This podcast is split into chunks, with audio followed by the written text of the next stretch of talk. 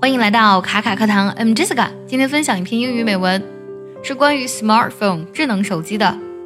有一句话呢，道出了我们现在人的一种状态：世界上最遥远的距离呢，不是你在天涯，我在海角，而是呢，我站在你的旁边，你却在玩手机。这句话呢，确实呢，非常的真实。智能手机为我们打开了全新的世界，它各种实用的功能，从衣食住行呢，真的是让我们生活有了更便捷、更为高效的体验。但是呢，有时候你会感觉到自己的生活仿佛被手机绑架了一般。今天分享这篇文章，它的名字也叫做《My Life Was Kidnapped by My Phone》，我的生活被手机绑架了。这篇文章呢，是以第一视角的人称呢去讲自己对于使用手机的感受，整体的词汇难度不是很大，但是当中呢有很多从句。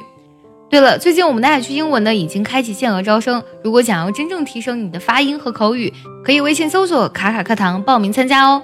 I don't know when it first started. I don't really talk to my friends anymore.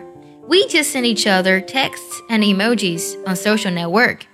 And the ones who don't do this often gradually fade away from my daily life.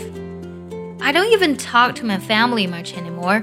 They all have their wonderful lives inside their smartphones, just like me. Those days when I can chat joyfully with people who I love inside a cozy restaurant with a mouth-watering feast in front of us are long gone. Sometimes, when this thought came across my mind, I realized that I really miss this. There were moments in which I thought to myself, Am I still myself or have I become my phone? Yes, technology is what keeps us going forward, but we really should not go too fast. We need time to empty our minds and reflect on ourselves. We need time to feel all the feelings that make us human.